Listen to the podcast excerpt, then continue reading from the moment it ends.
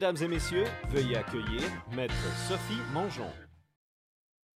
Bonsoir, bienvenue au, à la troisième épisode de notre saison 2 qui se concentre essentiellement aux droits des retraités, aux droits des aînés. L'idée de ce podcast-là m'est venue alors qu'on est régulièrement euh, consulté euh, pour des problèmes concernant Retraite Québec. Puis Retraite Québec, c'est un genre de pot commun où tous les citoyens du Québec se font prendre des prestations, des, des, montants, des primes sur leur paye pour cotiser en fonction de plusieurs rentes qui sont disponibles, qu'on va vous expliquer un, peu, petit peu plus tard. Donc, je constatais que les gens qui venaient nous consulter pour des problèmes avec Retraite Québec, c'était souvent des gens un peu plus âgés, un peu plus démunis, puis qui n'étaient pas trop, trop techno. Alors, je me suis dit, Colin, ils ont besoin d'aide, ces gens-là. Puis la même occasion, pendant euh, la pandémie, on a été consultés régulièrement par des gens qui n'avaient pas accès, qui étaient des proches aidants, qui n'avaient pas accès au CHSLD, aux résidences de personnes âgées ou des centres hospitaliers. Ça m'interpellait euh, beaucoup, ça me faisait beaucoup de peine de savoir que des personnes euh, handicapées ou, ou âgées n'étaient pas, on ne s'occupait pas très bien d'eux. C'était une autre raison que je voulais aborder ce sujet-là. Et ce podcast-là, il est prévu depuis trois semaines, donc bien avant le jugement qui a été rendu la semaine passée en ce qui concerne euh, l'injonction qui avait été faite par Maître Manol pour permettre aux proches aidants non vaccinés d'avoir accès au CHSLD, aux résidences pour personnes âgées ou euh, effectivement pour les hôpitaux. Fait qu'on a eu un jugement la semaine passée. On en discutera. Et aussi, encore cette semaine, en début de semaine, une conférence de presse de la ministre euh, des Proches aidants et des aînés, Marguerite Blais, qui venait euh, alléger certaines euh, mesures pour avoir accès à nos, personnes âgées qu'on aime bien. Donc, je, me je trouvais que en plus, le sujet est encore plus d'actualité. Donc, même s'il y a eu des changements dans les mesures euh, sanitaires par rapport à ces personnes-là, le podcast restait encore hyper pertinent parce qu'il y a cinq questions majeures que je voulais adresser, qu'Alexandre viendra nous expliquer un petit peu plus tard. Donc, c'est ce qu'on va aborder. En attendant, je vous fais un petit rappel des prochains podcasts des semaines suivantes. Donc, la semaine euh, prochaine, on va parler de droit du voyage, justement lors de la semaine de relâche et la pause dans, l'horaire scolaire. Qu'est-ce qu'on peut faire? Est-ce qu'on a encore besoin d'être vacciné? Qu'est-ce qu'il y en est? Il y a un dossier qui est présentement en cours qui s'appelle le dossier Peckford euh, par rapport à tout ça, le, voyagement, puis le, le, passeport vaccinal et la vaccination. On va discuter de ça aussi. Donc, ça, ça va être la semaine prochaine. La semaine suivante, dans la première semaine du mois de mars, on a un podcast 100% étudiant euh, fait par les étudiants de l'Université de l'UCAM, du département de droit. Alors, ça aussi, c'est vraiment un, podcast qui va être intéressant, qui s'adresse particulièrement aux jeunes et dont Maître Joanne Tellier euh, sera notre invité. Et la semaine suivante, en plein euh, temps de renouvellement de bail, on va attaquer le droit du logement. Qu'est-ce qu'il y en est? Contestation, qu'est-ce qu'on doit faire? Le tribunal euh, euh, administratif du logement. Comment est-ce que mon propriétaire peut augmenter? Est-ce qu'il peut augmenter? Comment je fais pour ne pas renouveler mon bail? ça, c'est les questions qu'on va adresser. Donc, sans plus tarder, on va commencer notre sujet de la soirée en faisant un petit rappel toutefois des réseaux sociaux afin que vous puissiez nous suivre euh, et peut-être euh, faire une petite mise à jour parce qu'on va avoir des petits extraits qui vont être disponibles dans les semaines suivantes. Donc, vous pouvez nous suivre sur TikTok, sur Instagram, Facebook, LinkedIn, Twitter et YouTube et aussi en rappel sur les plateformes audio qui sont Apple Podcasts, Spotify, Google Podcasts et Balado Québec. Donc, si les sujets qu'on discute aujourd'hui vous interpellent ou vous avez des questions et vous vous posez quoi faire, vous savez, on n'a pas tout le temps besoin d'un avocat dans la vie. Au Québec, on est chanceux, on a des services gratuits qui sont disponibles pour nous, des, centres d'information, quoi que ce soit. Mais parfois, juste une petite consultation, puis de, l'information, puis des astuces vous permettent de tirer votre épingle du jeu. Donc, si vous avez des questions en ce qui concerne le sujet de ce soir ou tout autre sujet, vous pouvez nous contacter ou 855 mètres. Ça va nous faire un plaisir de vous donner de l'information qui ne nécessite pas, je me répète tout le temps, l'intervention d'un avocat à long terme. Des petites astuces vous permettent de naviguer avec votre petit problème juridique. Alors voilà, euh, cette semaine, comme d'habitude, on ne pourrait pas appeler le podcast à deux mètres si je n'étais pas accompagnée d'un collègue qui est euh, Alexandre Sigouin, comme à chaque semaine. Bonjour Alexandre, comment ça va? Salut Sophie, ça va bien? Écoute, euh, ce soir, on parle d'aînés, euh, une, proportion de la population qui est de plus en plus grandissante. Regardez les, euh, les statistiques tantôt. Puis, selon l'INSPQ, l'Institut national de santé publique au Québec, en 2018, c'était 19% de la population au Québec qui était âgée de 65 ans et plus. Puis, en 2030, donc dans pas si longtemps que ça, ça sera plus de 25% Une personne sur quatre au Québec, déjà, euh, en 2030 vont avoir 65 ans et plus. Donc, ça continue d'augmenter. On sait, euh, vieillissement de la population euh, de plus en plus, on fait moins d'enfants. Donc, c'est normal que la, proportion de personnes âgées va augmenter. Alors, on en parle des, aînés beaucoup plus depuis le début de la pandémie, tu le sais, depuis mars 2020. Puis c'est dommage qu'il ait, fallu une pandémie pour qu'on commence de plus en plus à, à euh, penser à ce groupe de personnes-là, puis à, traiter les nombreux enjeux qui les touchent. Euh, puis bon, ce soir, on va essayer d'aborder différents sujets qui touchent non seulement les, aînés comme tels, mais leur famille aussi. Euh, puis pour ça, on a bon, comme premier invité Maître Patrick Martin Ménard, qui bon, est avocat spécialisé dans la défense des usagers du système de santé, euh, travaille pour le cabinet bien, bien connu au Québec, Ménard Martin, qui sont spécialisés là, dans ce type de dossier-là. Euh, il a représenté la famille de Joyce et Echaquan, qu'on connaît tous, euh, et les familles du, des victimes du CHSLD Héron, où il y a eu de multiples décès et multiples problèmes en début de pandémie lorsqu'il y a eu la, première vague en 2020.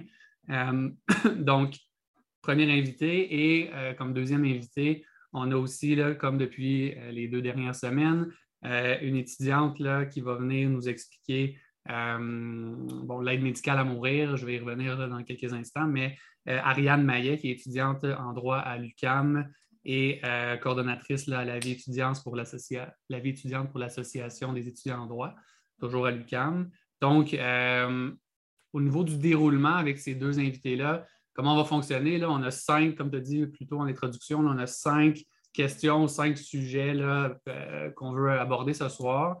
Euh, le premier, donc, euh, qu'est-ce que c'est quoi les règles actuelles, puis comment ça a évolué depuis surtout la pandémie pour avoir accès à nos proches qui sont dans des CHSLD, des résidences pour aînés, des, centres hospitaliers dans, les circonstances actuelles, où est-ce qu'on en est là-dessus? Euh, qu'est-ce, qui, encadre nos droits là, en tant que proche aidant ou en tant que famille qui, euh, veulent aller là, euh, visiter en CHSLD, entre autres. deuxième sujet, bon, est-ce qu'on a le droit de mettre une caméra dans la chambre de, par exemple, notre grand-père, notre grand-mère ou quelqu'un de notre famille qui est, par exemple, dans un CHSLD? Euh, donc, encore une fois, le maître euh, Martin Ménard va venir nous expliquer qu'est-ce qui encadre ce, droit-là, ou est-ce que carrément on a le droit. Ensuite, troisième sujet, euh, bon, si on est, on est témoin de victimes, d'insatisfaction, d'abus, de, justice dans un CHSLD, résidence pour aînés, hôpital même, c'est quoi le processus? Qu'est-ce qu'on doit faire? Est-ce qu'il y a des, des organismes à qui on peut s'adresser? Est-ce qu'on peut faire des plaintes? Donc, encore là, euh, on va aborder les euh, différentes démarches qu'on peut faire là, si on est témoin de ce genre de situation-là. Euh, quatrième point, l'aide médicale à mourir, dont Mme Ariane Maillet va venir nous expliquer. on sait que ça, ça a fait couler beaucoup d'encre dans les dernières années, donc on va essayer de faire la lumière un peu sur les critères, sur d'où ça vient, euh, cette volonté-là d'instaurer euh, un, processus pour accéder à l'aide médicale à mourir. Et finalement, cinquième point, euh, bon, les différentes rentes que Retraite Québec offre aux aînés. Et également, là, on va parler d'un recours collectif qui est présentement là, devant les tribunaux par rapport à euh, bon, un, aspect discriminatoire que Retraite Québec euh, utilise euh, dans le cadre de la distribution de ses rentes. Donc, voilà pour le, déroulement. comme d'habitude, on vous invite à poser vos questions au fur et à mesure sur le chat, dépendamment de quelle plateforme vous utilisez. je vois que là, le lien pour accéder même à notre Zoom est maintenant disponible sur le chat. Et donc, c'est libre à, nos auditeurs, auditrices qui veulent poser leurs questions soit par écrit ou soit venir carrément euh, adresser leurs questions oralement avec nous dans le Zoom. Alors, n'hésitez pas tout au long euh, du podcast. On va essayer de poser les questions au fur et à mesure. Puis dès que euh, ça rentre dans le sujet qu'on va aborder, on va y aller de cette façon-là. Donc voilà, Sophie, je te laisse accueillir notre premier invité. Parfait. N'oubliez pas que si vous voulez poser une question, vous pouvez euh, en Zoom, vous pouvez aussi le faire euh, sous le couvert de l'anonymat. Vous n'avez pas besoin d'être en vidéo comme tel. Alors, si vous êtes un petit peu gêné, inquiétez-vous pas, on va tout vous couvrir tout ça. Donc, évidemment, mon premier invité, c'est Maître Patrick Martin Ménard, euh, qui est avocat chez Ménard Martin Avocat, comme tu disais, qui est une firme d'avocats spécialisée dans la représentation des victimes ou des usagers des centres hospitaliers soins de longue durée, etc. Donc, c'est une entreprise qui dure depuis très longtemps. Et je vais juste en profiter pour faire un petit remerciement que j'ai toujours voulu faire. Et là, c'est l'occasion de le faire. Moi, mon père est décédé en 2000 en 2004 d'une infection nosocomiale. Ça, c'est une infection qu'on contracte dans les centres, euh, dans, les, centres hospitaliers ou quoi que ce soit. Et à ce moment-là, il y avait eu beaucoup de coupures qui avaient euh, eu dans les, euh, au niveau des règles d'asepsie, de nettoyage. Il y avait eu des coupures budgétaires. Et ça fait en sorte qu'en 2004, il y avait beaucoup d'infections. Et à ce moment-là, mon père est décédé tragiquement. Le mercredi soir, on nous dit qu'il est guéri de son cancer et qu'en fin de semaine, il pourrait manger un steak enfin sur le barbecue. Mais malheureusement, il a contracté l'acide difficile et puis il est décédé le samedi. J'étais outrée par la façon qu'il avait été soigné ou quoi que ce soit. C'est là que je me suis retrouvée dans le bureau de euh, Ménard Martin. J'ai été accueillie avec euh, des grands bras bien servis et avec leur aide et leur détermination, il y a eu plein de changements qui ont été faits euh, pour s'assurer que les choses changent. Alors, Patrick, merci tellement d'avoir accepté de venir discuter avec moi. Puis comme moi, tu es comme un avocat de deuxième génération de cabinet. Nous autres, on s'appelle Desroches-Mongeon. Desroches est rendue juge, elle est rendue juge au tribunal administratif du travail. Alors, je suis la deuxième génération de cette entreprise-là, alors que c'est la même chose pas mal chez toi. Merci beaucoup, euh, Sophie. Et euh, donc, c'est toujours un plaisir de, venir parler euh, de ces sujets-là. Puis, effectivement, je pense que donc on est on travaille toujours très fort pour tenter de changer les choses dans le système de santé. Ben, c'est ça, dans le fond, le genre de droit qu'on fait est très, très connexe. C'est-à-dire que oui, on gagne nos vies, oui, on représente des causes, mais en plus, les causes qu'on représente, il y a toujours un petit côté de pourquoi pas en profiter pour changer, pour plus qu'on ait besoin de représenter euh, ces causes-là. Et c'est pour ça, entre autres, pourquoi on fait ce podcast-là. Donc, on va commencer par notre premier sujet. Euh, qui est euh, donc on va l'accès des proches aidants au CHSLD. Là, c'est sûr qu'avec les nouvelles mesures qui ont été mises sur pied, c'est encore un sujet d'actualité? Oui. Euh, puis je pense que tu as plein d'informations pertinentes à nous donner là-dessus. Pour commencer, jusqu'à tout récemment, il fallait absolument être vacciné pour aller voir un de nos proches. Est-ce que c'est exact? Oui, Effectivement, dans le contexte des mesures qui ont été mises en place avec le passeport vaccinal, c'était une des conditions qui était euh, notamment justifiée par la, vulnérabilité des CHSLD au, niveau de la COVID-19 et euh, par euh, donc, des impératifs de protéger cette population vulnérable. Ça s'appliquait-tu aussi aux, aux, résidences pour personnes âgées, ça aussi, qu'il fallait absolument être vacciné? Oui, en règle générale, oui, effectivement. Puis une des questions qu'on me posait souvent, c'est en centre hospitalier, est-ce qu'il fallait aussi être vacciné pour aller visiter un proche ou c'était plus discutable? Écoutez, je pense que c'est. Puis encore une fois, il y a toujours, puis c'est ce qu'on voit depuis le début de la pandémie, il y a une règle générale, il y a toujours une application un peu à géométrie variable. Mais euh, oui, euh, en fait, selon, l'information qu'on a eue en centre hospitalier, il était très fréquent qu'on demande aussi le passeport vaccinal pour toute personne qui n'était pas un patient, mais qui accompagnait simplement un patient euh, pour entrer dans le centre. Je sais que Maître Manol, elle avait fait une euh, injonction interlocutoire contre ces mesures-là et la semaine passée, elle avait, il n'y avait pas obtenu gain de cause, ça avait été rejeté à ce moment-là. Donc, c'était encore euh, exigé jusqu'à la semaine passée. Et là, les nouvelles règles, ils, sont mises en vigueur, mais en trois volets. Est-ce que vous les savez, c'est quoi les, les, trois volets qui s'en viennent? en fait, vous voulez dire au niveau des assouplissements des mesures, euh, des mesures sanitaires? Bon, essentiellement, pour, pour résumer, euh, ce qui a été annoncé hier, c'était une espèce de, en fait, une, séquence dans laquelle le, passeport vaccinal ne deviendrait plus euh, nécessaire. Je n'ai pas les dates spécifiques là, devant moi à ce, à ce sujet-là. Euh, bon, je pense que c'est, euh, donc c'est, peut-être un, développement positif, en fait, du point de vue des résidents qui n'avaient pas accès euh, à leurs proches aidants. Il faudra par contre s'assurer aussi là, qu'on mette en place l'ensemble des mesures de prévention et contrôle des infections pour s'assurer justement que, de minimiser le risque de COVID-19 pour les gens en CHSLD. C'est ça, les premières mesures rentrent en vigueur, je pense, le, 21. Après ça, il y en a un autre le 28, puis la fin du passeport le 14 mars. 14 mars. Oui, c'est ça. Vous, là, pendant la pandémie, est-ce que vous avez eu beaucoup d'appels qui concernent tout cet aspect-là?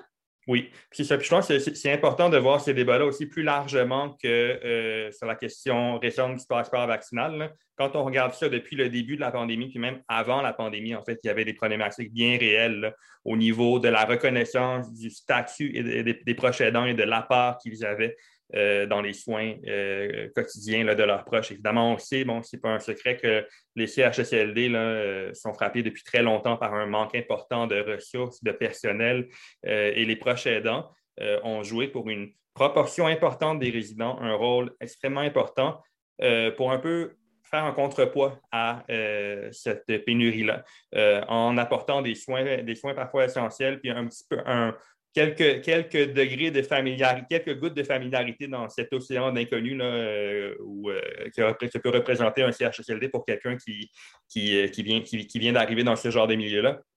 Donc, par exemple, les proches aidants, il y en a qui apportaient des. en fait, qui, faisaient en sorte que leurs proches s'alimentaient s'hydrataient, euh, qui euh, tournaient leurs proches qui étaient alités, euh, qui les aidaient au niveau de la mobilisation pour prévenir le déconditionnement. Puis simplement la présence de ces gens-là aussi amenait un peu de, familiarité et ça, simplement au niveau psychologique, évidemment, ça avait un impact extrêmement positif sur ces résidents-là.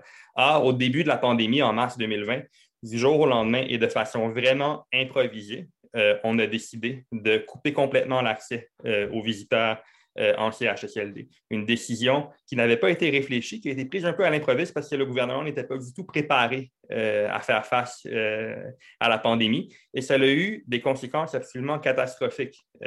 pendant la première vague, une grande partie des milliers de décès qu'on a connus en CHSLD. on parle de plus de 5000 décès de patients entre mars et juin 2020. Une grande partie sont décédés parce qu'ils n'avaient pas reçu des soins de base, parce qu'ils se sont euh, laissés aller, parce qu'ils n'ont pas été euh, alimentés, euh, hydratés par leurs proches qui auparavant assuraient ce genre de, ce genre de, service. Donc, il y a des gens qui sont morts de faim, qui sont morts de soif, et ça, ça avait été documenté. et donc, ça, ça a vraiment mené je dirais, à une prise de conscience malheureusement tardive du gouvernement de l'importance que ces gens-là avaient. Donc là, après la première vague, on a pris un peu la résolution, puis c'est la ministre Blais le, réitéré à plusieurs reprises, euh, la résolution de que plus jamais on interdirait l'accès aux proches aidants euh, en CHSLD. Puis là, on tente tranquillement, pas vite, de leur donner un peu une meilleure reconnaissance, un meilleur statut. On fait finalement la distinction entre les proches aidants qui ont un apport direct au niveau des soins essentiels qui sont donnés à leurs proches de, des simples visiteurs en CHSLD. C'est quelqu'un qui vient peut-être à toutes les deux, trois semaines voir euh, voir euh, euh, son, père, sa mère, son oncle, sa tante, euh, c'est une chose. Mais des gens qui viennent à chaque jour et qui mm-hmm. ont un apport dans la dans la prestation de soins, ces gens-là sont aussi importants, sinon plus que les membres personnels, parce que leur présence peut, avoir une, différence fondamentale au niveau du bien-être, au niveau de l'intégrité et de la santé de leurs proches. Donc, on a maintenant une prise de conscience, on a maintenant, disons, un engagement de cesser de limiter euh, les visites des proches aidants. L'arrivée du euh, passeport vaccinal euh, du variant Omicron est venu brouiller les cartes pendant quelques semaines. On espère maintenant que tout ça, c'est derrière nous et qu'on va pouvoir vraiment aller de l'avant avec ça. Ceci étant dit, il y a quand même encore, je pense, au-delà de dire on va leur reconnaître un statut, a peut-être un problème de, de mentalité aussi au niveau du système de santé, que ces gens-là ne sont pas suffisamment reconnus, valorisés. Puis souvent, la présence d'un membre de la famille de façon constante en CHSLD est traitée par le personnel, par les gestionnaires comme étant euh, une présence problématique, en fait. Une personne qui, peut, qui, peut, qui, va dénoncer des situations de maltraitance, qui va, qui va euh, identifier les choses qui, ne sont pas correctes et qui n'est pas liée un peu à la même omerta qu'on retrouve parfois là, dans, le, dans, dans, le, milieu de la santé. Donc, ça, c'est quelque chose qui peut, qui peut déranger, je pense, et qui devrait vraiment euh, continuer à être, en fait, qui, devrait, qui devrait faire l'objet de, de changements encore là, dans, dans l'avenir. Est-ce que c'est la, première fois à votre connaissance qu'on restreint comme ça l'accès aux proches aidants, euh, justement euh, à leur, famille dans des CHSLD ou des, résidences euh, pour aînés? Est-ce que c'est vraiment la pandémie qui, est la première situation où là, on a vraiment restreint? Ou même avant, comme vous dites, vu que peut-être les établissements n'aimaient pas tant la visite des proches aidants pour des raisons comme ce que vous avez expliqué, il y avait déjà mm-hmm. cette espèce de restriction-là, mais beaucoup moins importante? Oui, mais c'est effectivement, c'est la première fois qu'on le fait de façon aussi systémique que ça. Euh, ce qu'on voyait surtout avant, c'était davantage un peu des restrictions employées de, comme une mesure punitive, une mesure de représailles, de dire essentiellement, bon, ben, euh, telle, telle personne a eu un comportement inapproprié, un comportement agressif, donc on va euh, on, va, l'interdire de visiter ou encore on va permettre de visiter seulement dans un cas très, très, très restreint, ce qui avait évidemment un effet très préjudiciable pour, euh, euh, la personne hébergée en CHSLD. On a vu plusieurs cas comme ça. Certains étaient peut-être justifiés. La majorité des cas, personnellement, que j'ai vus avant la pandémie ne l'étaient pas, constituaient, selon moi, vraiment de l'abus de pouvoir, c'est-à-dire de dire essentiellement, bon, mais on, met tout en place pour démontrer finalement que euh, que la direction a le gros bout du bâton, puis que finalement, la personne n'a pas intérêt à être trop revendicatrice, à être trop insistante pour faire valoir les droits euh, de, son, de son proche. Ça, je pense justement que c'est un autre problème euh, un peu, c'est qu'il n'y a pas vraiment une personne qui est confrontée à ce genre de situation-là a des recours quand même très limités, à part de s'adresser aux tribunaux. Euh, même à l'interne euh, de l'établissement, ça va peut-être couvrir un petit peu le, deuxième point auquel on, va parler concernant euh, le processus de plainte. Mais les recours, malheureusement, des usagers dans ce genre de situation-là sont très limités. Je sais que vous avez représenté des familles du CHSLD Héron. Là, est-ce que devant, devant le coroner, hein, c'est ça? Oui, c'est ça. Oui, oui vas-y. Entre autres, on a plusieurs, écoutez, on, a plusieurs, euh, il, y a, plusieurs dossiers en cours, effectivement. On a deux recours collectifs présentement qui sont en cours. Un qui a déjà été autorisé contre le CHSLD Vigie Mont-Royal, un autre qui est au stade de l'autorisation et qui concerne l'ensemble des CHSLD publics euh, du Québec euh, pour la gestion de la pandémie pendant les trois premières vagues de COVID et qui est fondé et qui vise à la fois le procureur général du Québec et euh, les établissements. Euh, donc, le procureur général du Québec, pour ne pas s'y être préparé, parce qu'il y avait un plan de pandémie, ça c'est méconnu, mais il y avait un plan de pandémie qui euh, datait de 2006, qui avait été ah. adopté au lendemain du, au lendemain du SRAS de, 2004 mm-hmm. et qui prévoyait des mesures très concrètes qui devaient être mises en place dès l'apparition d'une menace pandémique. Et ce plan-là n'a pas été mis en place en janvier, en février 2020. En fait, là, n'a été dépoussiéré qu'au début du mois de mars, lorsque la vague commençait déjà à frapper le Québec. Et si on avait pu bénéficier de ces deux mois de préparation-là, si on avait fait ce que le plan nous euh, disait de faire au niveau de la santé publique, au niveau du ministère de la Santé, on aurait pu euh, être nettement mieux préparé et sauver un grand nombre de vies. Donc, euh, ça, c'est un des fondements de notre recours collectif actuel. Et parallèlement, oui, on a représenté donc des familles du CHSLD Heron devant le coroner dans le cadre de l'enquête euh, publique qui a eu lieu euh, l'automne dernier et qui faisait partie d'une grande enquête nationale que le coroner a menée concernant sept CHSLD. Heron était un des sept CHSLD. On a participé à deux autres volets, le CHSLD Sienne-Dorothée, le CHSLD des Moulins. Et on a participé aussi au volet national où euh, on a entendu d'ailleurs les témoignages de, ben, la, ministre, l'ex-ministre de la Santé, Daniel McCann, de l'ex-directeur national de la santé publique, Horacio Arruda, et euh, de la ministre Aînés, euh, Mme Marguerite Blais. Puis le rapport du coroner là-dessus, c'est-tu sorti? Est-ce qu'il y a des recommandations qui sont faites? On est encore en attente de ça? Non, on est encore en attente. En fait, là, euh, il nous reste même une, étape à franchir, c'est-à-dire la, soumission des représentations écrites qui va devoir être faite euh, lundi prochain. Donc, je vais travailler là-dessus euh, en fin de semaine. mais ça, c'est donc, je vous dirais, c'est la dernière étape. Après ça, ça va être dans le camp la coroner. Puis, connaissant la coroner Canel, elle travaille toujours avec une très grande rapidité, une très grande diligence. Donc, on, s'attend à voir ça dans, les, dans les mois qui vont suivre. Qu'est-ce que vous vous attendez, dans le fond, justement, au, donner plus de place aux prochains aidants? C'est tout ça qui va ressortir dans l'enquête du coroner? Donc, donner plus de latitude, plus de place, plus de collaboration, au lieu d'être en confrontation et plus collaboratif, là, dans le fond. C'est ça. ça. Je pense que ça, c'est un, c'est certainement un des volets euh, qui, qui, est beaucoup ressorti lors de l'enquête. De façon plus large, je pense que c'est aussi de repenser fondamentalement la façon dont on, euh, n'apporte les soins de santé aux personnes aînées euh, au Québec, surtout en mm-hmm. CHSLD. On constate que euh, quand on regarde ce qui s'est passé dans chacun des CHSLD, quand on regarde les décisions qui ont été prises par le gouvernement au début de la pandémie, on a vraiment on a traité davantage les CHSLD comme étant un fardeau sur le système de santé qu'il fallait limiter plutôt que de dire essentiellement on va protéger cette population vulnérable-là et on va leur donner toutes les ressources dont elles ont besoin. Alors, les mesures qui ont été mises en place au début par le gouvernement, lorsqu'on s'est finalement réveillé en mars 2020 et qu'on s'est rendu compte que la, première vague allait frapper le Québec de plein fouet, euh, plutôt que de se dire il faut protéger nos gens les plus vulnérables, on s'est dit il faut protéger nos hôpitaux parce que les hôpitaux vont être submergés, comme c'était le cas en Italie et euh, ailleurs dans le monde. Donc, on s'est dit il faut limiter le poids que les gens des CHSLD vont exercer sur le système hospitalier. Donc, on a, pris, on a mis en place une série de mesures pour limiter l'accès des gens en CHSLD euh, au milieu hospitalier. Euh, il y a des éléments, il y a des, certaines justifications médicales à ça. Effectivement, c'est vrai qu'il y, a certaines personnes en CHSLD dont l'État est rattaché à un niveau de soins où essentiellement, je veux dire, c'est futile de tenter des manœuvres médicales très agressives sur ces, sur, ces personnes-là. Puis ça va aussi à l'encontre de leur volonté lorsque les gens ont dit Moi, je veux, moi, euh, je veux avoir un niveau de soins beaucoup plus faible, je ne veux pas être transféré à l'hôpital. Ça, ça va. Si la personne consciente, ça, c'est correct. Ce qui ne marche pas ici, c'est qu'on a systématiquement revu les niveaux de soins de l'ensemble des patients et il y a de nombreux patients à qui on a baissé le niveau de soins contre le gré de la personne ou de leur famille. Donc, si on passait d'un niveau de soins 2 qui permettait un transfert à l'hôpital à un niveau de soins 3 où il restait en CHSLD.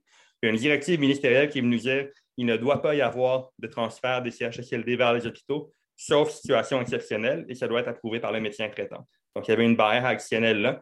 Et parallèlement, il y avait des gens qui étaient en, milieu, qui étaient, euh, qui étaient soignés en hôpital qu'on a transférés massivement euh, en CHSLD. Donc, on a surchargé des CHSLD. Dans ce contexte, il était déjà lourdement hypothéqué, ou, comme on l'a mentionné tantôt, on a coupé l'accès aux jardins naturels. Et en plus, quand la vague a commencé à frapper les CHSLD, mais le, personnel qui restait est tombé malade. Donc, il y a eu un absentéisme extrêmement important qui est monté jusqu'à 35% Alors, ça a vraiment créé une tempête parfaite et c'est ce qui a largement contribué à l'hécatombe qu'on a connue. Donc, il y a là, derrière ces décisions-là, il y a une mentalité, une perception que finalement, les CHSLD, c'est un peu des mouroirs et que finalement, on n'a pas. C'est comme si le gouvernement n'avait pas vraiment la volonté de, donner à ces gens-là une qualité de vie et euh, l'ensemble des services et des soins qui sont requis par leurs conditions.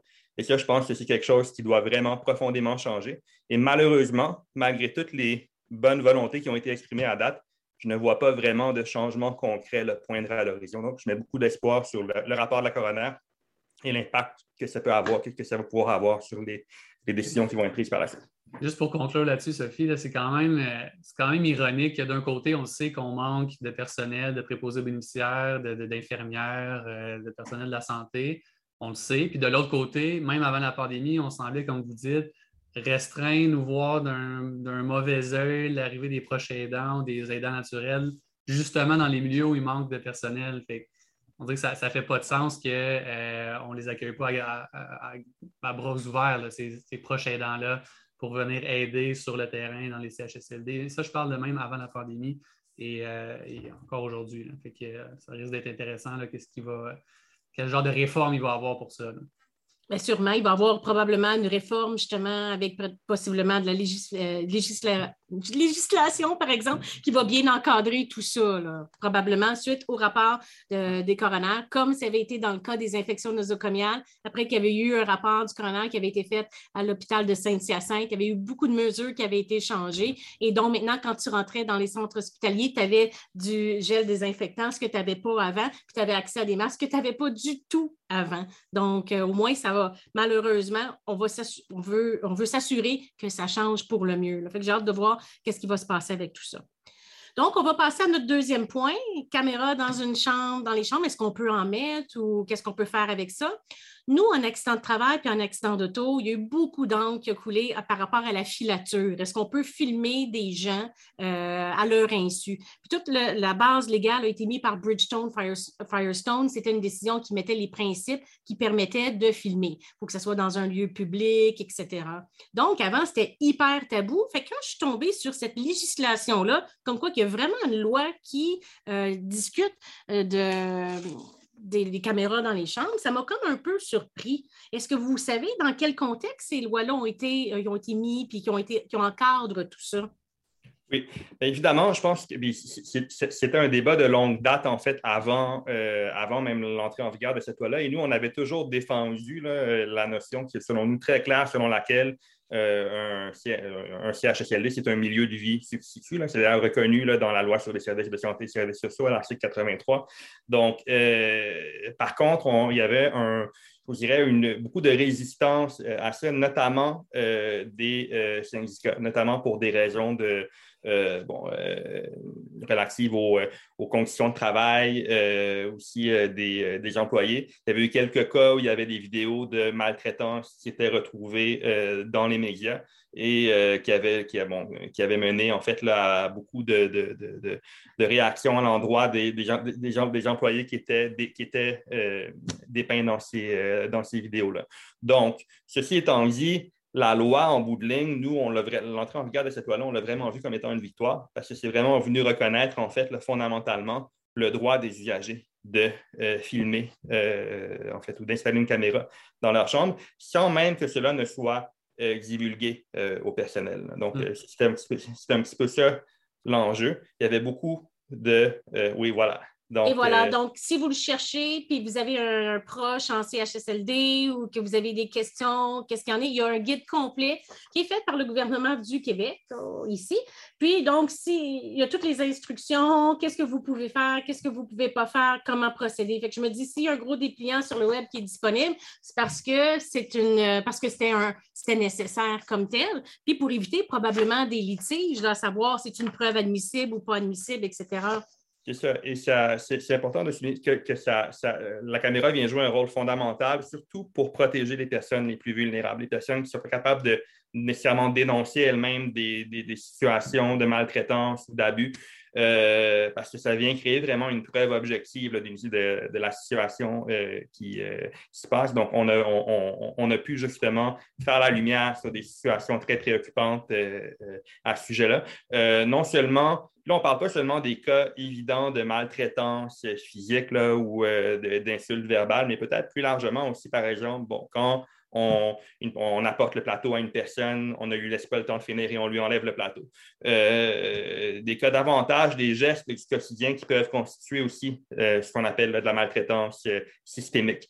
Donc, ça joue un rôle fondamental et notamment lorsque les gens veulent dénoncer une situation de maltraitance, ça devient plus simplement des, allégations du he said, she said. ça devient, mm-hmm. on, on, a là quelque chose d'objectif sur quoi se rabattre. Euh, il y avait, bon, au niveau des syndicats, il y avait la demande de dire ben, que lorsqu'une caméra est dans une chambre, il devrait, y avoir un signe à l'entrée qu'il y a une caméra dans la chambre. Euh, et finalement, ça, avec le projet de loi, ça avait été complètement, en fait, avec cette loi-là, ça avait été euh, écarté. Il y a simplement à, y avoir un signe à l'entrée du CHSLD pour dire que certaines, chambres, certaines chambres peuvent avoir des, des, caméras. Et après ça, ça fait en sorte que lorsque le personnel euh, de produire des soins aux gens les, plus vulnérables, ben, il fait plus attention parce qu'il ne sait jamais à quel moment il peut être euh, filmé et qu'est-ce qui peut euh, se produire. Donc, ça, c'est vraiment un, plus et aussi un, mécanisme de protection pour les personnes les plus vulnérables. Parce que moi, si je veux mettre une, caméra dans la chambre de ma grand-mère, si je comprends bien, je n'ai même pas besoin d'aviser l'établissement même pas besoin d'aviser le personnel. Je pourrais même la cacher pour euh, vraiment la dissimuler. Il n'y a pas vraiment de conditions pour mettre cette caméra-là dans la chambre. Est-ce que c'est bien ben, le cas ou? Ben, c'est ça. Écoutez, je pense que je, peux, pour, résumer essentiellement les grandes lignes de la loi, donc l'installation de la caméra n'est permise qu'au fin d'assurer soit la sécurité de l'usager, la sécurité de ses biens, puis d'ailleurs, on a vu, là, il y a eu aussi des, vols qui ont été documentés par les caméras, des, des, cas, bien connus. Euh, ou encore, l'installation peut être permise pour assurer la qualité des soins et des services euh, qui sont offerts euh, envers l'usager ou pour repérer un cas de maltraitance. Et effectivement, la caméra peut être dissimulée ou non au choix de la personne ou de ses proches.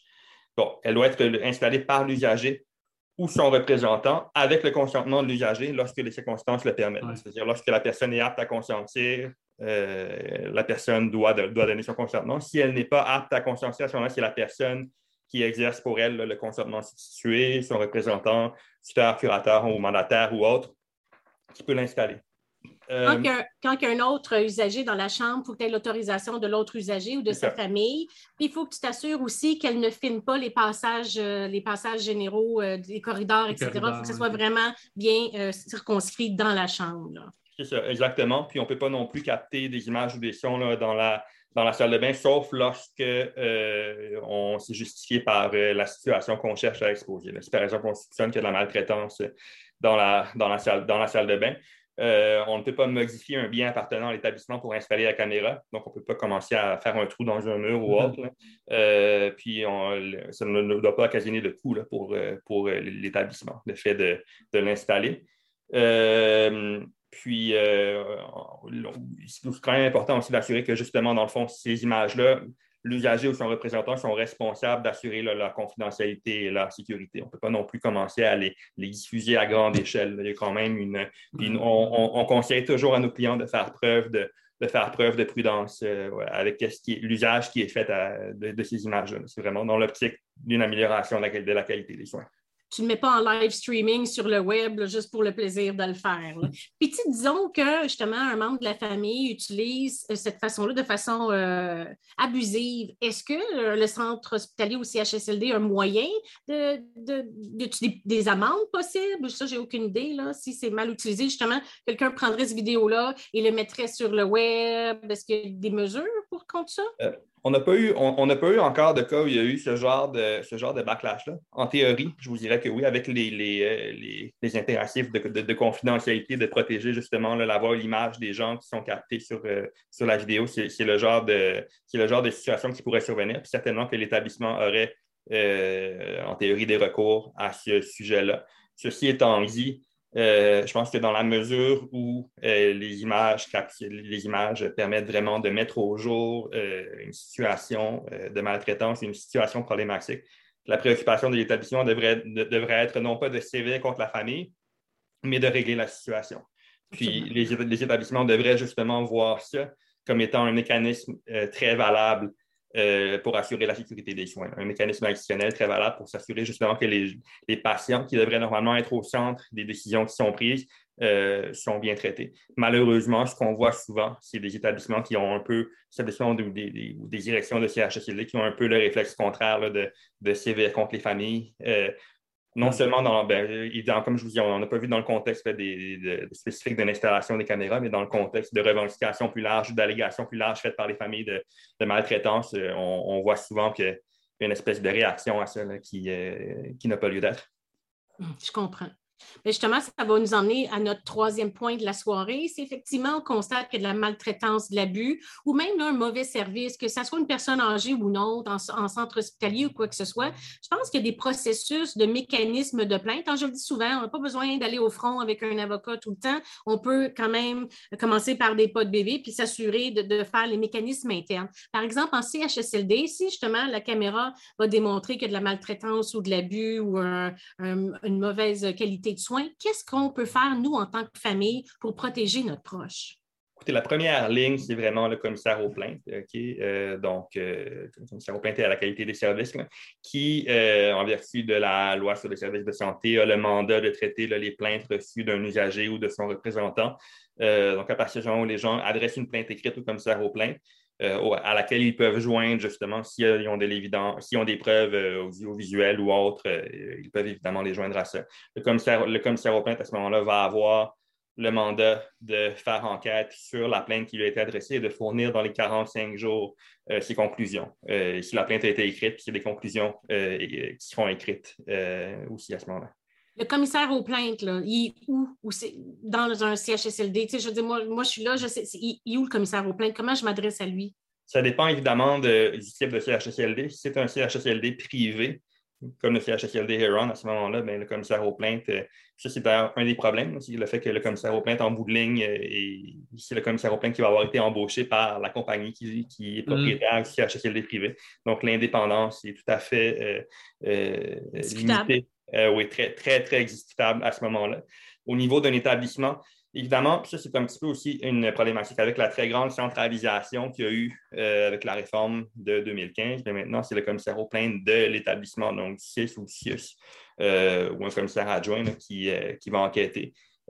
donc, on, remonte quand même très loin du CHSLD. Et je vous dirais qu'actuellement, en fait, l'expérience qu'on a au niveau des commissaires aux plaintes est très, très, très variable d'un endroit à l'autre. Il y a des commissaires aux plaintes qui font un excellent travail, qui sont vraiment euh, très, très exigeants, qui vont au fond des choses. Il y en a d'autres qui ont un peu, qui ont, qui ont beaucoup moins, euh, qui, vont, qui vont de façon beaucoup moins approfondie, qui vont peut-être euh, qui ont peut-être tendance à, à, rejeter une plus grande proportion des plaintes sur des sujets qui peuvent être très préoccupants. Nous-mêmes, évidemment, le commissaire aux plaintes, les gens peuvent, euh, peuvent faire la plainte eux-mêmes ou ils peuvent la faire par l'entremise euh, d'un avocat. Il n'est pas rare que dans nos dossiers, nous-mêmes, on, adresse des plaintes au commissaire aux plaintes et qu'on soit informé par après euh, de leur conclusion. C'est un processus, par contre, qui vaut vraiment la peine d'être fait. Si les gens ne souhaitent pas nécessairement retenir les services d'un avocat pour qui ces démarches-là peuvent être intimidantes. Il y a aussi les centres d'accompagnement aux plaintes qui peuvent permettre, euh, donc ce qu'on appelle les CAP, CAAP. Il y en a dans chaque région et euh, ils peuvent aider les gens à euh, préparer, formuler une plainte et la rendre dans le format qui puisse être traité le mieux possible par le commissaire aux plaintes.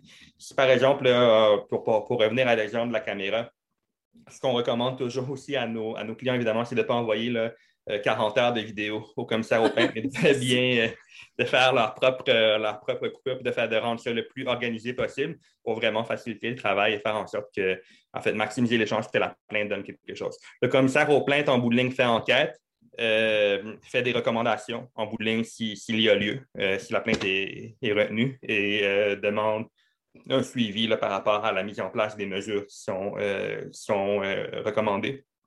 Et ça, donc, quand le travail est bien fait, ça, ça amène, ça, joue un rôle quand même fondamental au niveau de l'amélioration de la qualité des soins.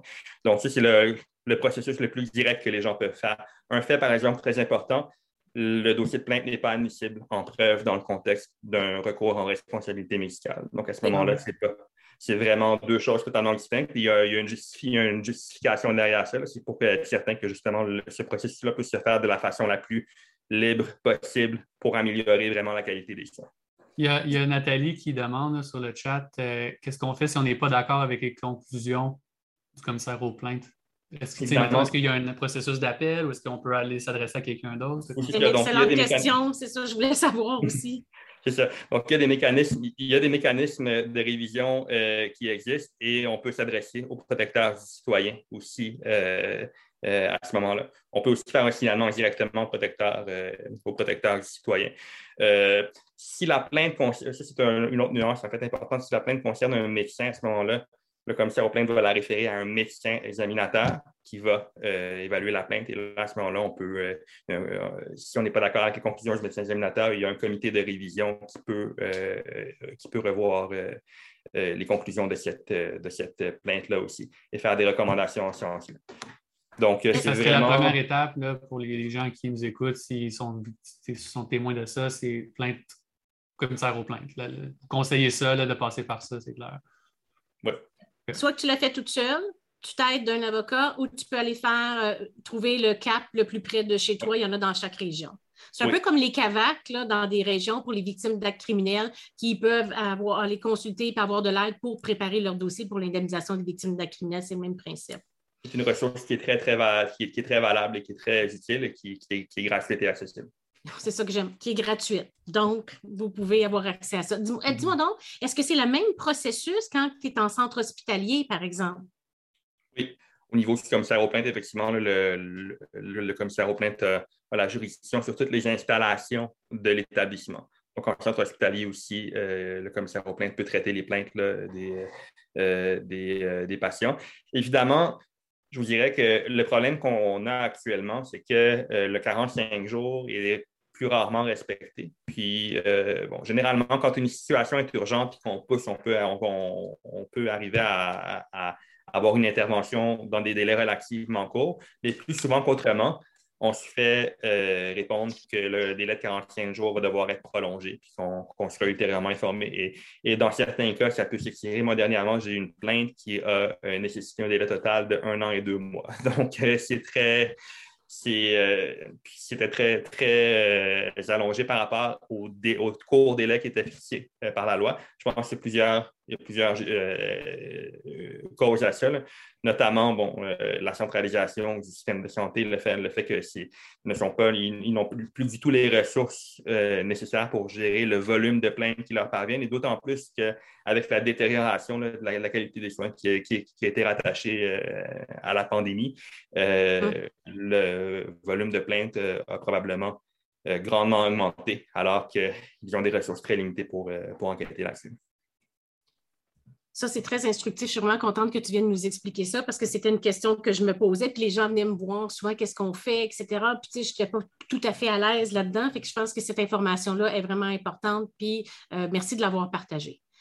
Euh, à moins qu'on ait d'autres choses à ajouter sur ce sujet-là, on pourrait passer à notre quatrième sujet, qui est un sujet qui est, je considère, qui est délicat, qui n'est pas un sujet agréable, mais qui fait partie malheureusement de notre vie.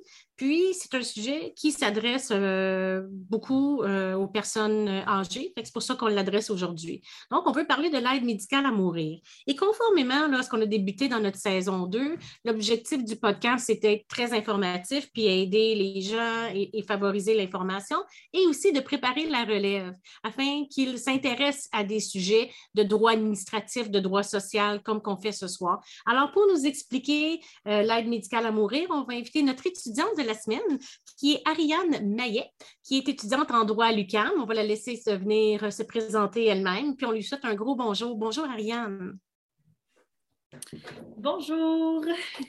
Ça va bien? Oui, vous? Oui, ça va bien. Merci tellement d'avoir accepté de participer à notre podcast cette semaine. Et euh, je pense que tu as la partie quasiment la plus importante que je considère parce que ça a mis, euh, ça a été un long débat juridique avant que ça soit mis sur pied, tout ça. Mais avant tout, j'aimerais ça que tu te présentes à nos auditeurs. Oui, eh bien, euh, mon nom est Ariane Maillet. Je suis étudiante de quatrième année au baccalauréat en droit euh, à l'UQAM. Donc, euh, j'ai fini cette session-ci. Euh, depuis le début de mon bac, j'aime beaucoup m'impliquer autant à l'université qu'à l'extérieur de de mon université. Euh, en ce moment, je suis coordonnatrice à la vie étudiante euh, de mon association étudiante. Puis, euh, je suis la présidente du comité de droit criminel et pénal. dans le fond, je suis à ma troisième année en ce moment et puis c'est un beau projet qui me tient énormément à cœur.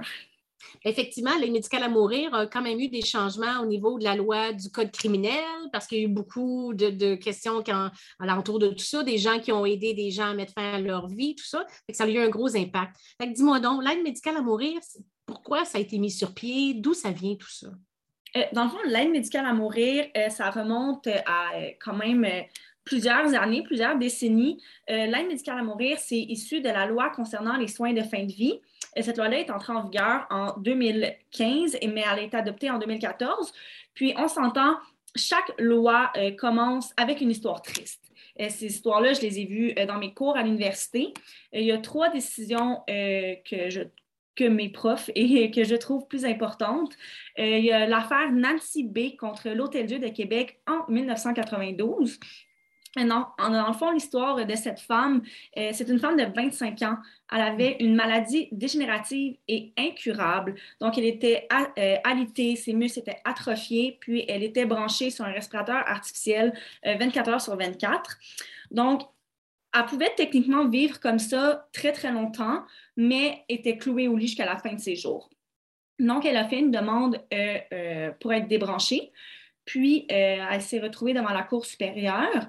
Puis le jour de la Cour supérieure a décidé que oui, c'était possible de la débrancher parce qu'elle était lucide et apte à consentir aux soins au moment de la demande et que là, il s'agissait plus d'un refus de soins qu'un suicide médicalement assisté. Donc, ça, c'est la première décision qui est vraiment venue mettre la table. Donc, on voit en 92, c'est plus de 20 ans avant, euh, avant l'entrée euh, en vigueur de la loi. ensuite, il y a eu l'affaire sous Rodriguez. Ça, par contre, ça ne s'est pas passé au Québec. Ça ne s'est pas passé au Québec. C'était une, une, femme qui vivait en Colombie-Britannique, une femme de 41 ans. Elle était atteinte de la sclérose latérale amyotrophique. Euh, dans le fond, elle, voudrait demander l'aide à quelqu'un pour mourir. Elle a à, euh, s'adresser aux tribunaux. Euh, sa cause s'est rendue jusqu'en Cour suprême exactement pourquoi c'est une décision aussi importante.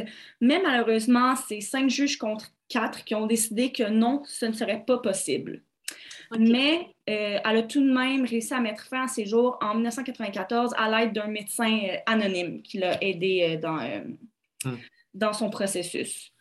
Puis euh, la troisième décision que je trouve particulièrement importante, euh, c'est l'affaire Carter en 2015, que c'est justement là que, c'est venu modifier euh, le, code criminel, puisque c'est venu invalider les articles 241b et 14 et article 14 qui prohibaient l'aide médicale à mourir. Donc, on est venu décriminaliser ça, ce qui est très, très bien en soi. Là. Mais oui, c'est sûr. Et c'est là qu'on a mis sur pied cette loi qui s'appelle. Exactement. La loi, euh, c'est ça, la loi concernant les soins de fin de vie.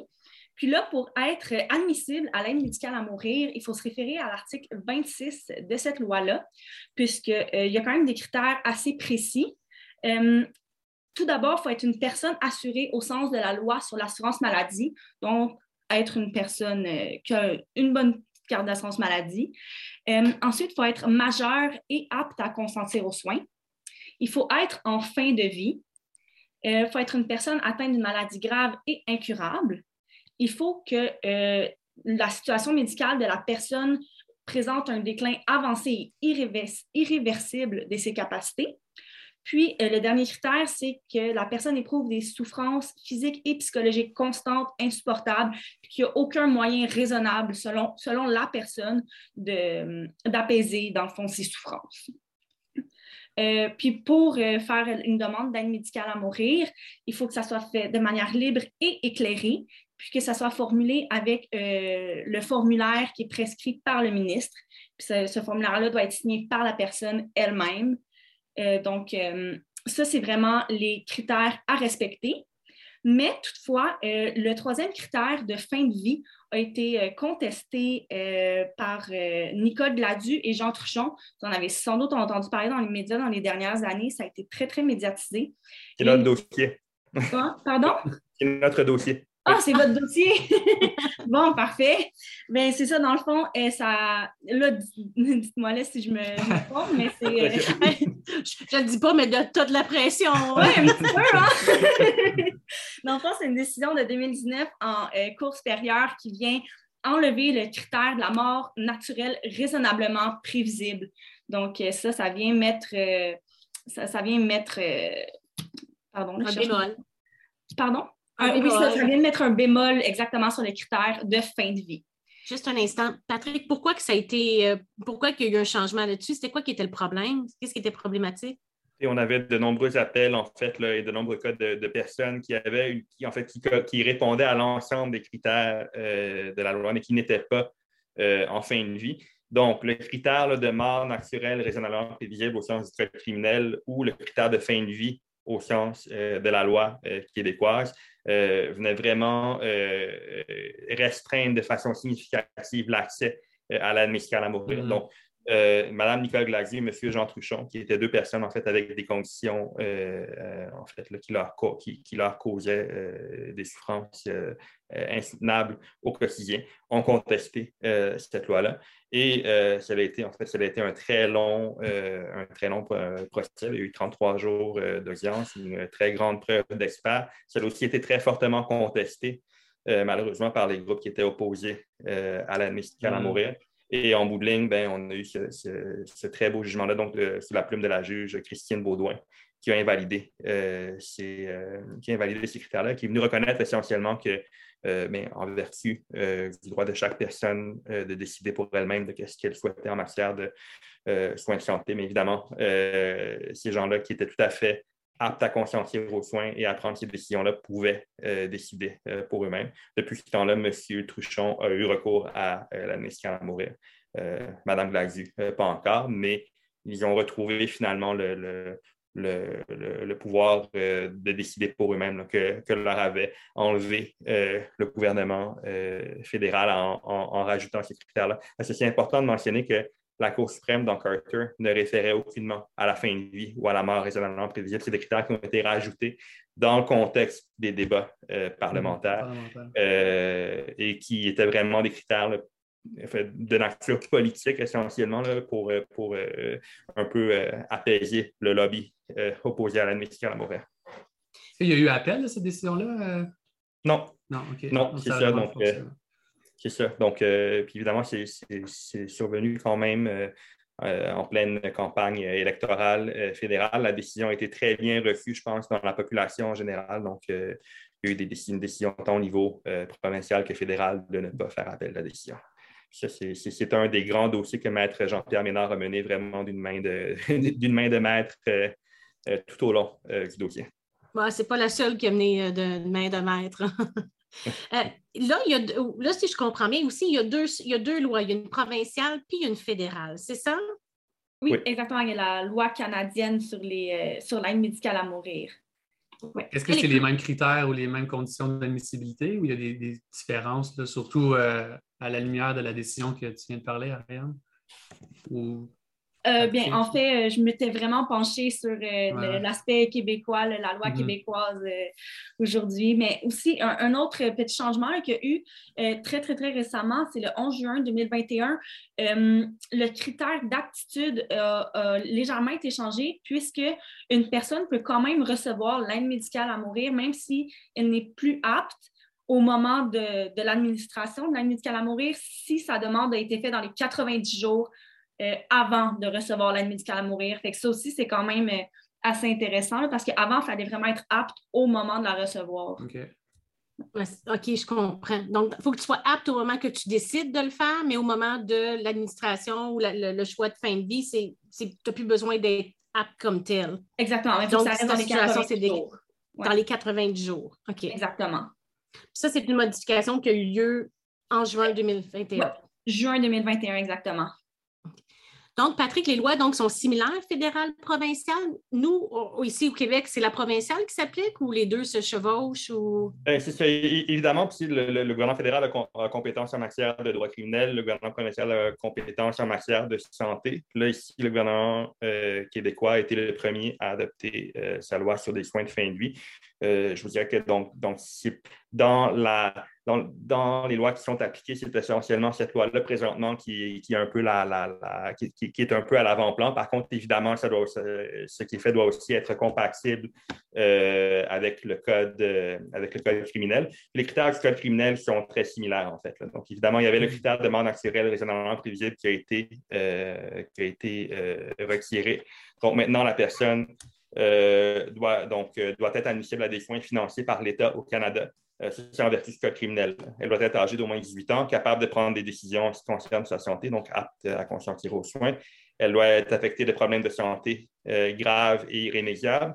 elle doit faire sa demande de manière volontaire, notamment sans pression extérieure, et elle doit y consentir de façon éclairée de recevoir la à mourir après avoir été informé des moyens disponibles pour soulager ses souffrances, notamment des soins palliatifs. Euh, puis aussi, euh, malheureusement, dans les euh, modifications qui ont été faites au niveau fédéral, il y a la notion que la condition ne peut simplement être une maladie mentale ou une maladie psychiatrique, une condition que nous, on considère profondément discriminatoire. Et donc, euh, ça, c'est un, autre élément, disons, une autre faiblesse qui, demeure malheureusement dans cette, euh, dans cette loi-là. Je comprends quand même que ce qu'on vient de dire, c'est que si tu as des problèmes psychologiques, c'est difficile de consentir de façon libre et éclairée à ce genre d'action qui est irréversible. Bien, c'est pas tant. Je vous, dirais que c'est davantage de dire si la condition est unique, si la condition qui cause de souffrance est uniquement psychologique ou psychiatrique, euh, à ce moment-là, il y a une exclusion. Euh, et ça, c'est problématique. Parallèlement à ça, malheureusement, ce qu'on voit, bon, contrairement à ce que euh, la jurisprudence dit de façon claire, la jurisprudence ne crée pas de présomption d'inaptitude du simple fait d'une maladie, euh, maladie mentale. Malheureusement, c'est toujours plus difficile pour les personnes qui ont des diagnostics psychiatriques de, de se, se, faire traités comme étant présumés aptes à consentir aux soins. Souvent, mm-hmm. c'est un, élément qui vient, qui vient, qui vient créer des, des embûches. Mais heureusement, maintenant, à tout le moins, la loi est quand même, outre le point sur la maladie, en fait, sur les maladies mentales, cette loi-là est quand même beaucoup, plus, beaucoup plus solide qu'elle ne l'était au début. Super. Ariane, est-ce qu'il y avait d'autres choses que tu voulais ajouter sur euh, l'aide médicale à mourir? Avais-tu des éléments là, que tu n'avais pas eu le temps de mentionner? Euh, non, j'ai pas mal fait le tour euh, des, grandes lignes sans aller trop dans les grands détails.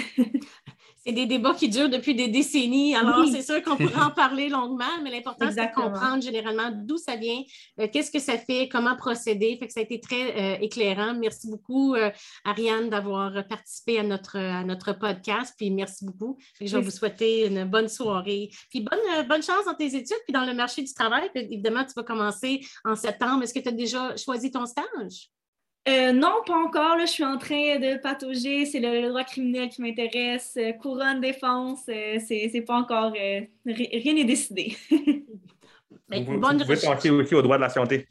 c'est un, droit très humain. C'est les, droits humains qui, viennent beaucoup me chercher. Fait que c'est un droit qui est fort intéressant énormément aussi. Là. Ben, merci, Ariane. au plaisir de, te recroiser. Merci, au plaisir. Bye. Donc, ça va nous permettre d'aller au dernier point de la soirée, qui était un peu euh, Retraite Québec. Je considère, comme je disais en début d'entrée, que c'est euh, un organisme qui dessert majoritairement des personnes de, en principe, de 60 ans et plus. Puis il y a trois rentes majeures là, qui, euh, qui nous concernent. On a la rente de conjoint survivant, conjointe survivant. Donc, effectivement, si vous êtes en couple et une personne décède, à ce moment-là, vous pouvez appliquer pour avoir cette rente-là. Il y a la rente d'invalidité qui est disponible à tous les âges et tu as la rente de retraite. La rente de retraite, on peut la demander à deux moments, soit 60 ans ou à 65 ans. C'est sûr que quand tu la demandes à 60, à 60 ans, donc tu la reçois plus tôt, c'est normal que lorsqu'arrive le 65 ans, ta rente soit diminuée. Là, actuellement, la façon que Retraite Québec procède, c'est que si tu prends ta rente de retraite à 60 ans, elle va t'imposer euh, une pénalité de 0,5 à tous les mois. Donc, à 65 ans, ta rente va être amputée de 37% On a fait des calculs dans certains dossiers, puis ça peut faire passer, par exemple, une rente de, qui était prévue de 600 à quand même 400 Ça fait une grosse différence quand tu n'es plus sur le marché du travail. Et là, les gens qui nous euh, consultent au bureau, par exemple, vont être des prestataires d'assurance, euh, Sun Life, Clarica, Desjardins, etc. Puis là, l'assurance va dire, écoute, on te demande de faire une demande à Retraite Québec pour ta rente d'invalidité. Donc, si tu reçois 2000 dollars d'assurance et Retraite Québec te donne 800, les assurances vont juste te donner 1200. Donc, les assurances vont bénéficier du fait que tu as fait une demande de rente d'invalidité. Et là, ce qu'on a constaté, puis les gens venaient me voir, c'est à 65 ans, leur rente de retraite, elle est diminuée de façon considérable, puis ils n'ont pas vu la couleur de cet argent-là. Et c'est là qu'un citoyen m'a apporté ici euh, une opinion euh, de euh, une, opinion de la Commission des droits de la personne et droits de la jeunesse, qui était un avis qui portait sur la pénalité de retraite Québec. Dans le fond, ce que la Commission invoque, avec juste raison, c'est quand tu es handicapé, puis tu es malade, tu es invalide, puis tu fais ta demande de rente d'invalidité à Retraite Québec, tu es déjà dans une position très précaire. Parce que les rentes d'invalidité, là, quand tu la demandes à 40, 30, 35 ans, 40, 45 ans, on parle à peu près de 7, 800, 900 dollars. Donc, c'est déjà pas beaucoup. Et là, ce qui arrivait, c'est que si tu étais bénéficiaire de ta rente d'invalidité à 60 ans, bien, il t'appliquait la même pénalité à toi qui étaient malades que ceux qui avaient décidé volontairement de prendre leur rente à 60 ans. Fait que les gens qui sont bénéficiaires de la rente d'invalidité à 60 ans, oups, voient leur, leur, rente pénalisée et à 65 ans se retrouver avec des prestations de crève-fin, ce que je peux dire. Donc, l'avis qui a été fait par la Commission des droits des personnes dit que c'est discriminatoire, c'est basé sur le handicap, ça va à l'encontre de la charte ça va à l'encontre de euh, donc discriminatoire contre le droit de la sauvegarde de la dignité et euh, du droit des mesures d'assistance financière qui est prévu à la charte. Donc, la commission recommandait euh, que l'article 120.2 de la loi sur les régimes des rentes du Québec soit abrogé. Ça, c'est un avis qui avait été rendu en février 2017. Donc, ce qui s'est passé depuis, c'est qu'il y a eu beaucoup de, de, gens qui ont fait des plaintes puis qui ont questionné. Et là, la facture a fait deux reportages à cet effet-là. Et les deux reportages vont être dans les commentaires en dessous du podcast. Donc, vous allez pouvoir les voir puis voir ce qu'il y en est. Là, actuellement, il y a eu deux recours. Donc, on me dit qu'ils sont déjà là d'ailleurs. Vous pouvez les voir actuellement. Donc, actuellement, il y a eu un recours collectif qui a été intenté devant les tribunaux civils et des citoyens ont contesté leur pénalité devant le tribunal administratif du Québec. Donc, c'était deux recours qui euh, voyageaient en même temps. La Cour supérieure a rendu une décision comme quoi qu'elle n'avait pas juridiction pour rendre une décision sur l'inconstitutionnalité de cet article-là, en disant que c'était le tribunal qui avait cette juridiction-là. Et là, une audience est prévue le 5, du 5 au 9 décembre 2022. Il y a cinq causes qui sont actuellement pendantes, donc cinq requérants. J'en représente trois, Maître Julius Gray en représente un, puis Maître André Laporte en représente un autre.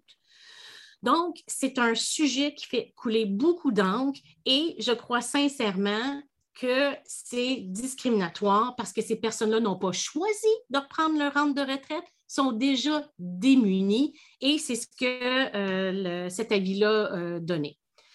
Donc, si vous êtes dans cette situation-là, je reçois 5 à 10 courriels minimum par semaine de gens qui veulent savoir qu'est-ce qui se passe avec ce recours-là. Donc, comme je vous dis, ça va être entendu en décembre. Mais entre-temps, ce qu'on va vous demander, c'est que si ça vous interpelle, on va vous dire de communiquer avec votre député et de lui exprimer votre désaccord, parce qu'on est en année d'élection, puis on sait que 25% bientôt, ça va être des personnes âgées, aînées, au-delà de 65 ans. Donc, ça a une grosse implication. Donc, vous contactez votre député, vous écrivez au ministre Marguerite Blais, euh, prochain aidant et aîné. Et également sur le Facebook, il y a un groupe qui s'appelle Les Invalides au front, qui eux aussi revendiquent pour que cette pénalité-là, que cette disposition-là soit euh, abrogée. Donc, vous pouvez vous joindre à ce groupe-là. Parce que le seul autre recours qu'il y a eu contre Retraite Québec, euh, par rapport à une décision, une euh, disposition discriminatoire, c'était pour les personnes de même sexe. Et ça s'est retrouvé jusqu'à la Cour d'appel et honnêtement, c'est les décisions politiques qui ont été changées avant que le jugement soit rendu. Alors, si ça vous interpelle puis vous jugez qu'effectivement vous êtes pénalisé, s'il vous plaît, écrivez à votre député afin que ça change. Donc, c'est ce que je voulais parler par rapport à la pénalité euh, discriminatoire. Est-ce que tu étais au courant, Patrick, de cette, euh, de cette façon-là de procéder? Non, absolument pas. Puis euh, ça, me, ça me choque d'entendre ça, parce que ça cause un préjudice extrêmement important à des gens qui ont déjà, euh, comme, tu le mentionnais, des revenus très limités. donc, d'amputer de 37% comme ça, c'est. C'est énorme. Hein? Puis, il faut que tu calcules aussi que les gens qui ont 40 ans, qui vont faire une demande, qui vont recevoir 800 de leur rente d'invalidité, le, le reste du revenu va être comblé par l'aide sociale. Donc là encore, ils n'en bénéficient même pas parce que l'aide sociale va leur demander de faire cette demande-là. Puis mhm. s'ils ne faisaient pas cette demande-là, ben, ils seraient couverts dans leur entièreté par l'aide sociale et à 65 ans, ils ne seraient pas pénalisés. Fait qu'actuellement, ce qu'on constate, c'est ceux qui bénéficient de tout ça, c'est euh, les, grandes, les autres assurances comme la SAC, mais là, il y a une modification de loi qui s'en vient sur notre sujet, comme la SAC, comme les assurances ou l'aide sociale qui vont prendre cette rente-là pour qu'ils payent moins. Puis à 65 ans, c'est qui qui est pénalisé? Le citoyen. Alors, euh, on dit la... Oui? Est-ce qu'on sait si au niveau politique, il y a, une volonté d'apporter un correctif à cette situation-là? C'est pas concrètement, hein. je pense, Sophie. Je sais qu'en tout cas, dans les médias, on en a parlé. Est-ce que ça va arriver aux oreilles des décideurs et des, du législateur euh, à temps, on l'espère en tout cas, parce que pour moi, ça semble assez flagrant que, puis pas juste pour moi, pour même la Commission des, droits de la personne, ça semble assez flagrant qu'il y a discrimination, puis que des gens qui, ont un handicap ben, soient clairement pénalisés au niveau de leur rente. Fait que j'espère que ça va changer, que ce soit via la, procédure judiciaire ou politique, euh, législative, ben, il faut, que ça change. Ça n'a pas de bon sens. Mais c'est le même principe pourquoi on fait le droit des aînés? C'est des catégories de gens qui, rendus là, n'ont plus vraiment la force de se battre ou quoi que ce soit. Ce n'est pas, un sujet qui est hyper populaire. Donc, ce n'est pas euh, un sujet euh, comme les jeunes. Ou, donc, rendu là, c'est comme si c'est plus d'importance. Alors que justement, comme Alexandre disait, il y a de plus en plus de la population qui est vieillissante. Donc, 65 ans, c'est considéré les aînés maintenant. Donc, c'est 25% euh, dans 8 ans. Donc, c'est tous ces gens-là qui, aujourd'hui, voient que ce n'est pas important, parce que ce n'est pas important pour eux, qui vont être pénalisés à 65 ans. Donc, c'est pas loin, là. Euh, c'est à peine une. Tu reçois 5 à 10 courriels par semaine là-dessus, c'est que ça démontre quand même que ça touche beaucoup de monde, puis qu'il faut que ça soit, que ça soit abordé rapidement. des fois, les, les, procédures juridiques sont bonnes, mais les procédures juridiques accompagnées d'une volonté ou une dénonciation auprès de ceux qui prennent les décisions, les politiciens, ça aussi, c'est bon. alors, honnêtement, je vous dis, on fait les deux. Euh, appelez votre député afin qu'on espère que ça change parce que l'audience arrive en fin décembre et euh, les chances de gagner devant un tribunal administratif, euh, de rendre une disposition inopérante, je n'ai pas vraiment vu encore. Fait que, c'est sûr que ça va aller éventuellement en cours supérieure, qu'on voudrait éviter ça par un changement de législation. Fait que voilà, c'était un peu le intérêt, Sophie. Ah ben écoute, ça va me faire plaisir de t'en faire part. Euh, c'est ça a l'air de rien, mais c'est un débat qui date depuis 2017. Et au niveau de la Cour supérieure, oui, c'est vrai que la Cour supérieure a dit qu'ils n'ont pas juridiction, mais ils ont quand même gardé le volet de pénalité parce que c'est pas le tribunal, euh, tribunal voyons, euh, administratif du Québec qui peut juger là-dessus. Puis étant donné que c'est un avis qu'ils n'ont pas euh, donné suite, Retraite Québec, mais peut-être qu'ils pourraient quand même être condamnés à la Cour supérieure pour des dommages puis, punitifs, etc. Ça, ça reste là, mais il faut avant passer par le tribunal. Alors voilà, c'était pas mal ça qu'on voulait discuter ce soir par rapport aux droits des retraités, droits des aînés. Euh, maintenant, j'ai le goût de vous répondre. Merci beaucoup de nous avoir assistés et éclairé tout ça euh, euh, en ce soir. J'apprécie beaucoup l'invitation, c'est toujours un plaisir. Bon, ben merci d'avoir transmis vos connaissances. je vais vous souhaiter une bonne soirée. Merci beaucoup. Merci. Bye bye, bonne soirée. Alors, Alex, qu'est-ce que tu retiens de notre podcast ce soir dans, lors de notre verdict final de la soirée? Écoute, je retiens qu'il y, a beaucoup d'enjeux qui touchent euh, cette population vieillissante, euh, population d'aînés. Il y a par contre beaucoup de, recours qui existent, beaucoup de droits euh, qui encadrent la population. C'est sûr qu'on espère que ça va s'améliorer, entre autres, pour la question des proches aidants, puis dans, au niveau du CHSLD, etc. Donc, il y a encore du progrès puis du travail à faire, c'est clair, mais il y a des choses déjà mises en place, entre autres si on est euh, témoin d'abus, de, maltraitance et tout, avec la commissaire aux plaintes dont euh, maintenant est venu nous parler. Donc, il y a, beaucoup d'aspects qui peuvent être euh, abordés là, par rapport aux aînés, mais il faut que cette population-là sache qu'il y, a des gens derrière eux, qu'il y a les familles, qu'il y a il y a du travail même judiciaire et politique qui euh, continue d'être fait pour améliorer leurs droits. c'est ce que je retiens d'aujourd'hui. Puis j'espère que ça va avoir informé euh, le plus de gens possible, ce qu'on a fait ce soir. Absolument. C'est euh, un des podcasts que j'ai, euh, que je pense que j'ai appris le plus. Je suis vraiment satisfaite de des informations qu'on a eues. Donc, le prochain podcast, la semaine prochaine, je me répète, c'est droit du voyage, en plein dans le temps des vacances, semaine de relâche, etc. Donc, on va parler du fonds d'indemnisation, voyage crédit, euh, remboursement, qu'est-ce qu'on a de besoin pour voyager. On est accompagné de Maître Éric Perrier et Thomas Guillemette, qui est étudiant en droit à l'Université d'Ottawa. Donc, euh, on va parler d'assurance, recours, etc. j'ai goût de te dire que ce soir, je déclare la séance levée. Je remercie, je te remercie comme d'habitude de m'avoir accompagné. On remercie aussi notre réalisateur Simon, Véronique de chez Beta Marketing et Patrick René, notre euh, directeur euh, de contenu, ainsi que Stéphanie Guindon de Vaux, qui est notre technicienne juridique en stage, qui fait des recherches extraordinaires pour bien documenter nos podcasts. Donc, je me répète, si vous avez des questions, des commentaires, des informations que vous désirez savoir, vous ne savez pas où appeler pour obtenir des services gratuits ou quoi que ce soit, vous pouvez nous contacter au 1-855 mètres. Si on ne peut pas vous aider, puisque ce n'est pas notre spécialité, comme vous pouvez le constater, on a des collaborateurs dans tous les domaines du droit. Donc, on va vous euh, aider à trouver un avocat qui vous convient ou un service public gratuit qui peut vous aider. Protecteur du citoyen, Office de protection du consommateur. Il y a plein de choses qui sont disponibles pour vous. Vous ne savez pas, nous autres, on le sait, vous nous appelez au 1-855 mètres. Puis si vous avez une suggestion de podcast, vous voulez dénoncer une, injustice, même chose, 1-855 1-855-624-8737, le 1-855 mètres. Alors, je vous souhaite une bonne soirée. Donc, euh, restez euh, euh, en santé et on se revoit la semaine prochaine. Bye bye. Bye.